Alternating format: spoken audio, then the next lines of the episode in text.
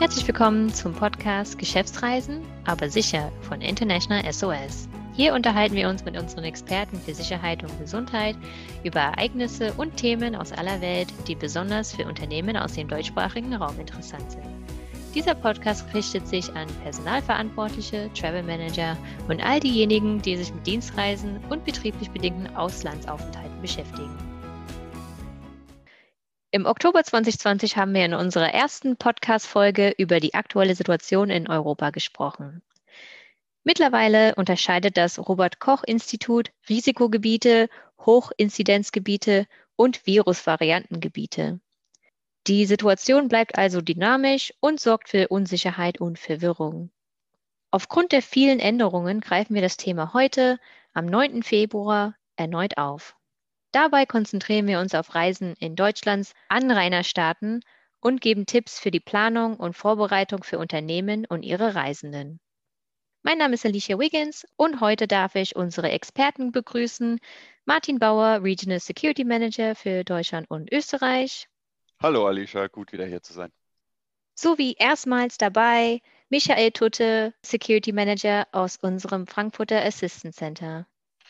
Hallo Alicia. Michael, Martin, was hat sich bei der Einreise in unsere Nachbarländer verändert? Vielleicht fangen wir mit Dänemark an und gehen dann in Uhrzeigersinn weiter. Also ich denke, bevor wir anfangen, sollte ich hier sagen, die meisten Länder Europas haben unterschiedlich strikte Maßnahmen eingeführt, welche teilweise von der Aufenthaltsdauer und der Wahl des Transportmittels abhängen. Generell weisen die Länder darauf hin, touristische Reisen zu vermeiden und in vielen Ländern besteht ein Beherbergungsverbot für Touristen. Und einige verlangen Nachweise für einen triftigen Grund für die Reise ins Land. Was wäre denn zum Beispiel ein triftiger Grund?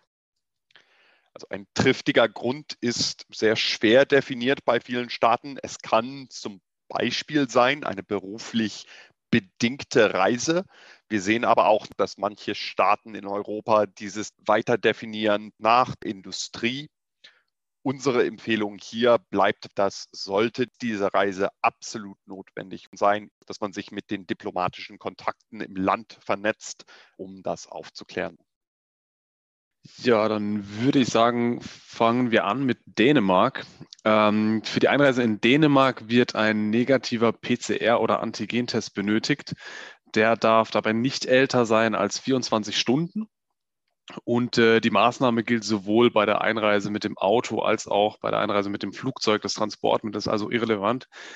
Außerdem muss ein triftiger Grund vorliegen und äh, dieser muss eben auch durch entsprechende Dokumente belegt werden. Jetzt gibt es seit dem 7. Februar nochmal verschärfte Maßnahmen. Und zwar gilt nun die Pflicht, sich innerhalb von 24 Stunden nach der Einreise auch nochmal testen zu lassen. Das ist unabhängig vom Test, der vor der Einreise getätigt werden muss. Und man muss eine sofortige zehntägige Isolation antreten. Nach vier Tagen darf dann erneut ein PCR-Test gemacht werden. Falls das Ergebnis negativ ausfällt, darf der Reisende die Quarantäne bzw. Die, die Isolation vorzeitig beenden. Die Regelungen richten sich nach Staatsangehörigkeit und Wohnsitz. Es bestehen also Ausnahmen für Personen wie etwa Pendler, die in Grenzregionen wie Schleswig-Holstein leben. Diese müssen dann einen Test vorlegen, der nicht älter sein darf als sieben Tage und dürfen sogar mit einem Test, der nicht älter ist als 24 Stunden, ohne triftige Begründung einreisen. Genau, wenn wir weiterschauen nach Polen hingegen, hat die Wahl des Transportmittels eine Auswirkung auf die Regeln bei der Einreise. Während Reisende mit einem Pkw ohne Angabe von Gründen und ohne weitere Maßnahmen einreisen können, gilt für Einreisende mit dem Flugzeug eine zehntägige Quarantäne. Ausnahmen gelten hier für geimpfte Personen, die einen negativen Covid-Test vorweisen können. Für beruflich Reisende sind nur sehr vage Ausnahmen definiert. Weshalb wir momentan empfehlen, nach Möglichkeit und sofern es das Wetter erlaubt, mit dem Auto nach Polen zu reisen. Ja, dann in äh, der Tschechischen Republik benötigen Reisende grundsätzlich einen negativen PCR-Test und einen triftigen Grund für die Einreise. Außerdem müssen sie sich in Quarantäne begeben, bis ein weiteres negatives PCR-Testergebnis vorliegt. Die ausgenommen sind Reisende, die einen triftigen Grund vorlegen können und deren Aufenthalt zwölf Stunden nicht überschreitet. Geschäftsreisen, die länger als zwölf Stunden in Anspruch nehmen, sind dementsprechend aufwendiger hinsichtlich Tests, Registrierung und Quarantäne. Es ist daher ratsam, diese Reisen eng mit dem Partner oder mit dem Kunden vor Ort zu organisieren, insbesondere im Hinblick auf die Zusammenarbeit mit dem regional zuständigen Hygieneamt, das nämlich zuständig ist für die Quarantäne und die Tests nach der Einreise. Die Einreisebeschränkungen basieren in der Tschechischen Republik auf einem Ampelsystem, welches vier Stufen unterscheidet. Grün bedeutet keine Restriktionen, Orange bedeutet ein Antigentest, der nicht älter sein darf als 24 Stunden oder ein PCR-Test, der nicht älter sein darf als 72 Stunden vor der Einreise wird benötigt. Rot bedeutet ein Antigentest, der nicht älter sein darf als 24 Stunden oder ein PCR-Test, der nicht älter sein darf als 72 Stunden wird benötigt und es gibt Quarantänemaßnahmen sowie eine weitere Testung im Inland fallen an, wie das eben erwähnt wurde eingangs. Dunkelrot und damit die höchste Stufe, das sind ähnliche Maßnahmen, die gelten wie bei Rot, allerdings wird kein Antigentest, sondern zwingend ein PCR-Test bei der Einreise benötigt. Im Fall von Tschechien ist insbesondere die Rückkehr nach Deutschland zu beachten da die Tschechische Republik nun als Hochinzidenzgebiet klassifiziert ist. Das bedeutet, dass bei der Rückreise nach Deutschland ein Test notwendig ist, der bereits vor der Einreise nach Deutschland gemacht werden muss. Es ist nicht möglich, den Test erst bei Einreise bzw. nach Einreise nach Deutschland zu machen. Wenn wir jetzt zu Österreich kommen, da gab es gerade wieder eine Verschärfung der Maßnahmen, oder? Genau, also zum 10. Februar. In Österreich dürfen Geschäftsreisende nur mit einem negativen Testergebnis einreisen. Andere Ausnahmen, wie etwa Pendler zu beruflichen sowie familiären Zwecken, durften bisher auch ohne Test einreisen. Aber auch diese Personengruppen ist mit dem 10. Februar wöchentlich ein Test und eine Registrierung erforderlich.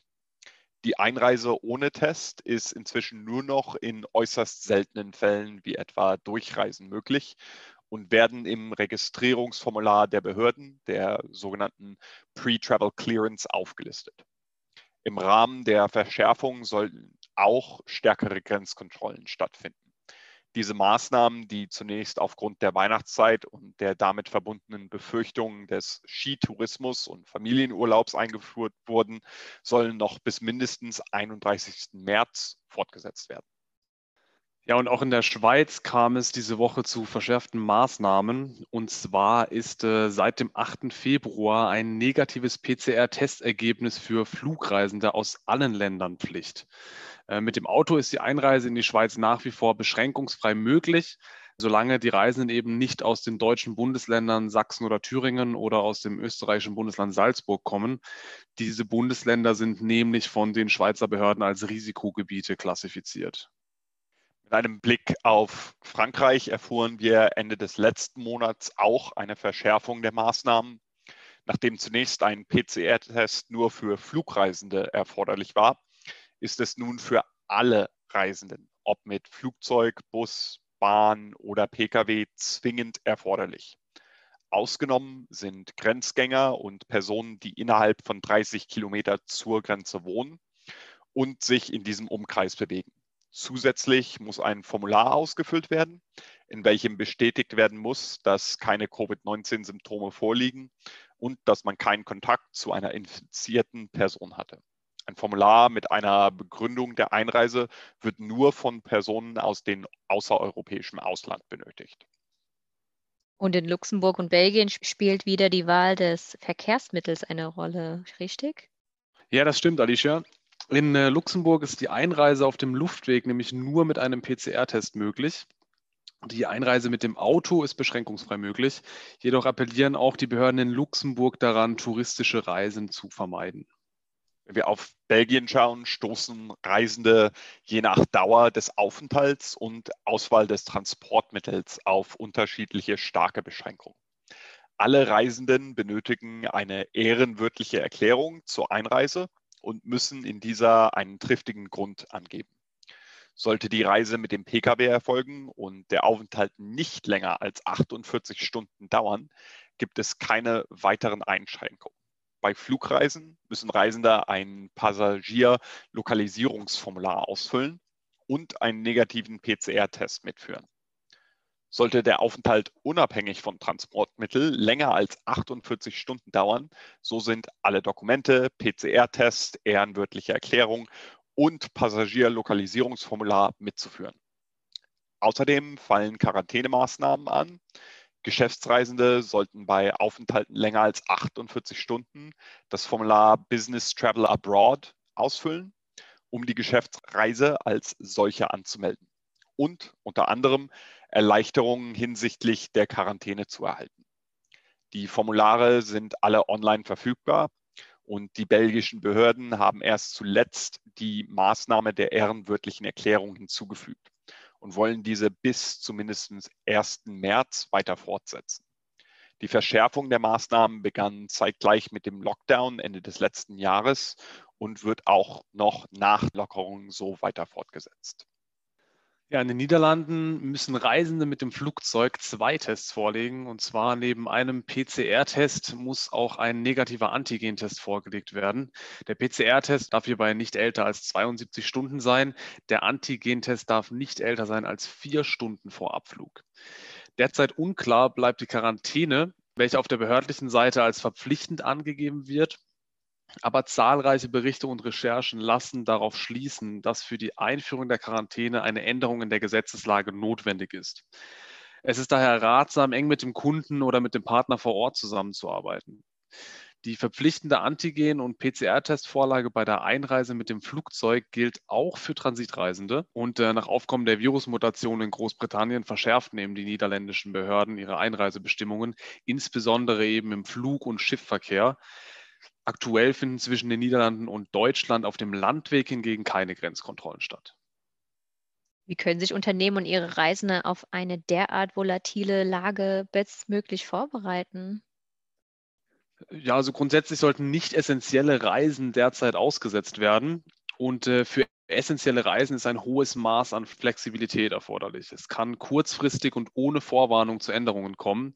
Und das wiederum kann eben Störungen oder Verzögerungen im Reiseprozess zur Folge haben.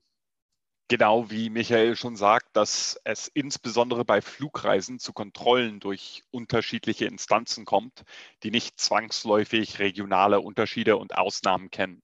Also sollte hier grundsätzlich ein Test mitgeführt werden. Durch die Virusmutation erleben wir vor allem im Flugverkehr beziehungsweise bei öffentlichen Transportmitteln schärfere Maßnahmen, über die man sich regelmäßig und nochmal kurz vor Reiseantritt informieren sollte. Insbesondere in Regionen mit hohen Inzidenzzahlen sollten Reisende eng mit dem Kunden oder mit dem Partner vor Ort zusammenarbeiten, da sich hier regionale Maßnahmen unterscheiden können. Es sollte zudem darauf geachtet werden, ob es regionale Unterschiede gibt und ob überregional Reisen Einschränkungen unterliegen.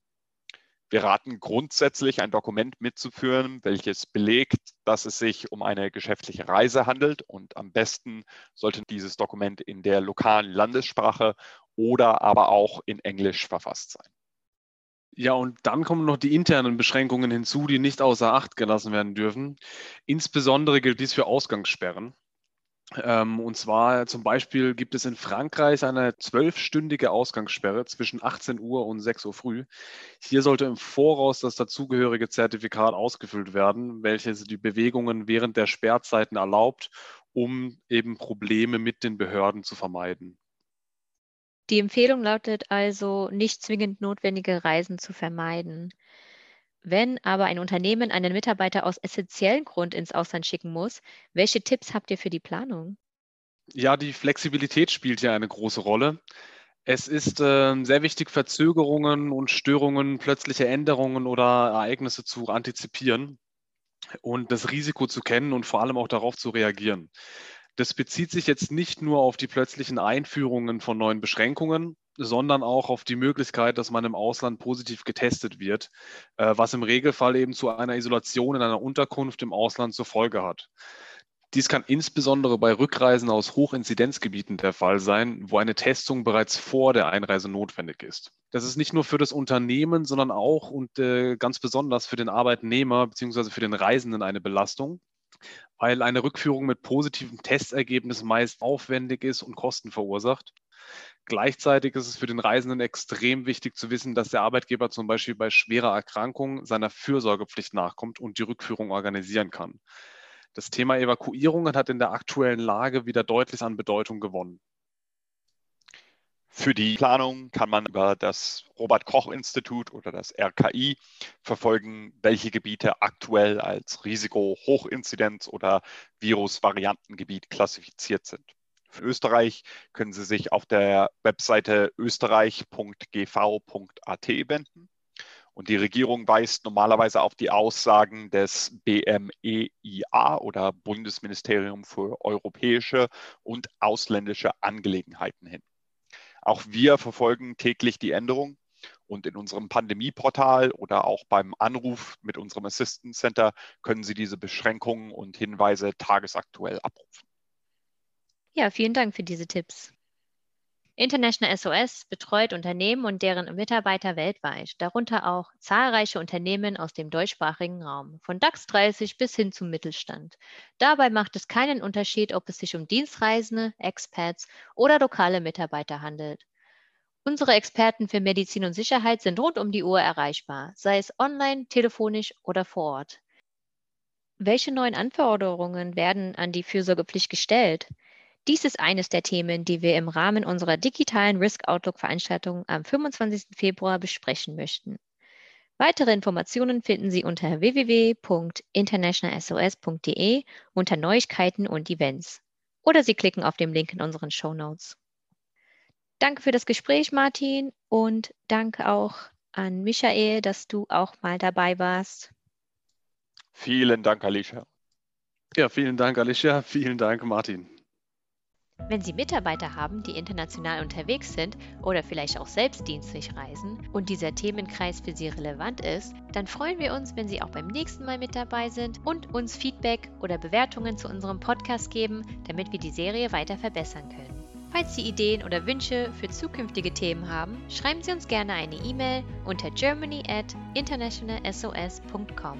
Weitere Informationen, Publikationen zum Download und Sicherheitsberichte finden Sie unter www.internationalsos.de. Vielen Dank fürs Zuhören und bleiben Sie sicher.